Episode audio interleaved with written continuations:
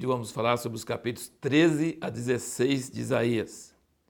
E a pergunta que nós fizemos no outro vídeo foi como podemos interpretar as referências à Babilônia em Isaías.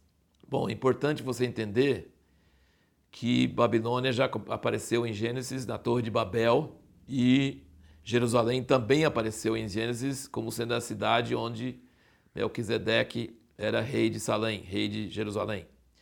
Essas duas cidades aparecem em Gênesis e também aparecem no Apocalipse. E essas duas cidades, uma é a cidade de Deus, Jerusalém, e outra é a cidade do homem, Babilônia. Babilônia nasce desse princípio de tentar reverter a maldição do pecado sem a ajuda de Deus. Eles falam: vamos fazer uma torre que atinge o céu, vamos, não, vamos deixar nosso nome grande. Lembra da, que a serpente falou com a mulher lá no jardim? Ele falou: Deus não quer que você come desse fruto, porque se você comer desse fruto, você será como Deus. E se você olhar aqui no capítulo 14, ele está falando sobre o rei da Babilônia.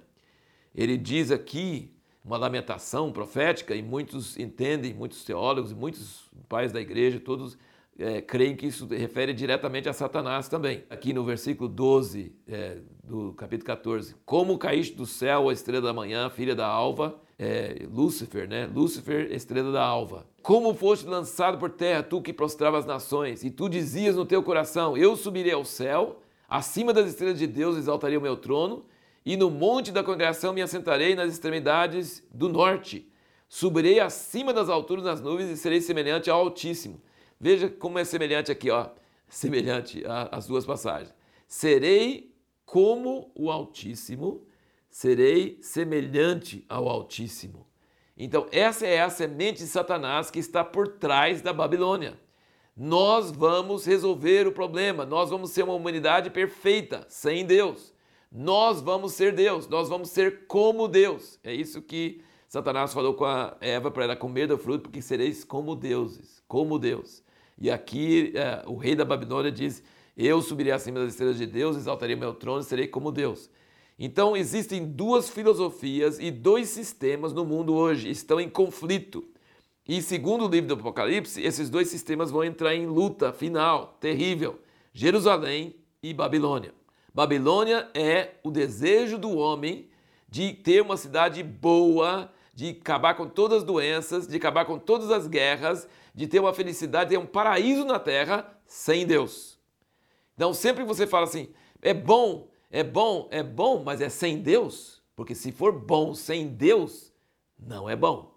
Era a árvore do conhecimento do bem e do mal. Então, é, tudo que é feito com bom propósito, mas não tem Deus no meio, não é bom. E isso nós precisamos entender que isso é o que Deus odeia. Ele odeia a Babilônia, e aí você pode entender as profecias todas na Bíblia sobre Babilônia, você vai ver isso em, em Jeremias, Ezequiel também. Babilônia representa não só a Babilônia literal, lá no Iraque, lá no, no deserto, lá que está destruído, não tem nada lá. Não, Babilônia representa todas as cidades grandes do mundo, todo o sistema do governo humano, todo o desejo, chama, esse movimento chama humanismo seja capitalismo, seja comunismo, seja o que for, é tudo que é baseado no homem, sem Deus.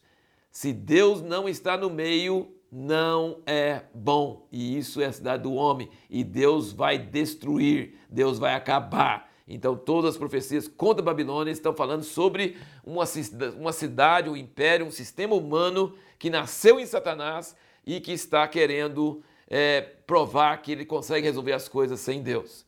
Agora veja bem, as profecias de Isaías, ele está falando de uma Babilônia literal que existia nos dias dele. E essa Babilônia ainda não era poderosa. Ainda nos dias de Isaías, ainda era a Síria, que depois nós vamos ler como o rei da Síria veio contra Jerusalém, estava conquistando todos os povos. E Isaías profetizou que a Babilônia iria destruir a Síria e se tornar um grande império.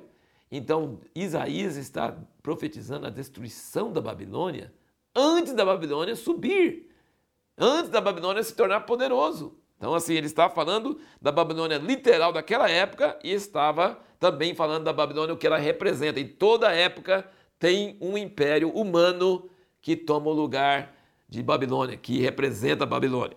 E aqui no capítulo 13, no versículo 19, você vê aqui: Babilônia, a glória dos reinos, o esplendor e o orgulho dos caldeus, será como Sodoma e Gomorra quando Deus as transtornou. O que, que tem em Sodoma e Gomorra hoje? Não.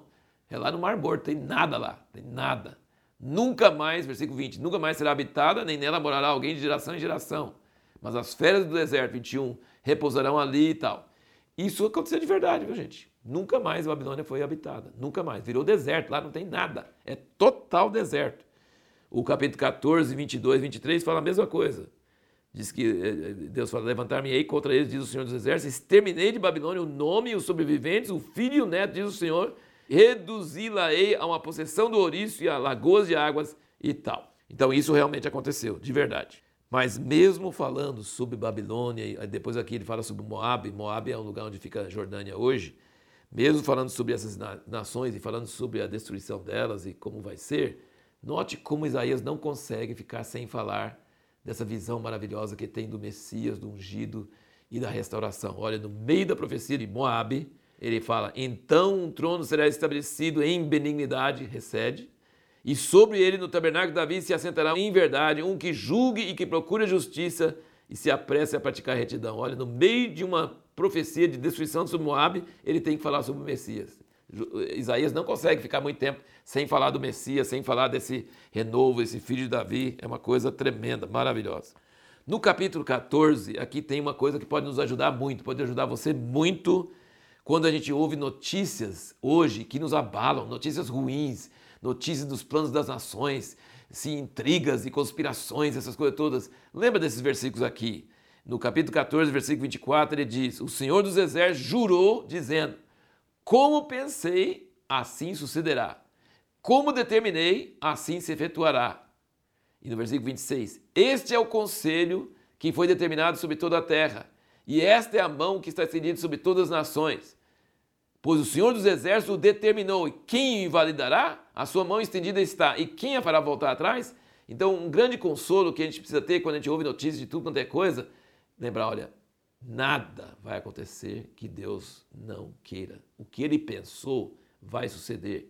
Como ele determinou, vai acontecer. O homem pode se exaltar, pode achar, pode fazer planos. Ele só vai conseguir fazer se Deus resolver deixar. Se Deus não deixar, é o conselho dele. Ele fala, é a mão dele que está estendida sobre todas as nações. Isso é muito precioso, muito bom para nós. E a pergunta que nós vamos responder no próximo vídeo é: por que o livro de Isaías é tão gostoso de ler?